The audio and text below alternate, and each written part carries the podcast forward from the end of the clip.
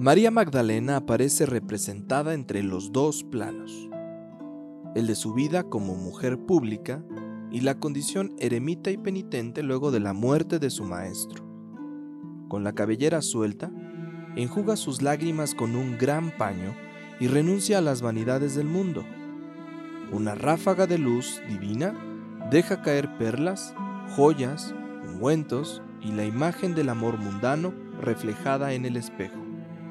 En el segundo plano, Magdalena pobre y desnuda se acompaña de un crucifijo, cráneo y libro para resaltar los valores de la meditación y la ascesis.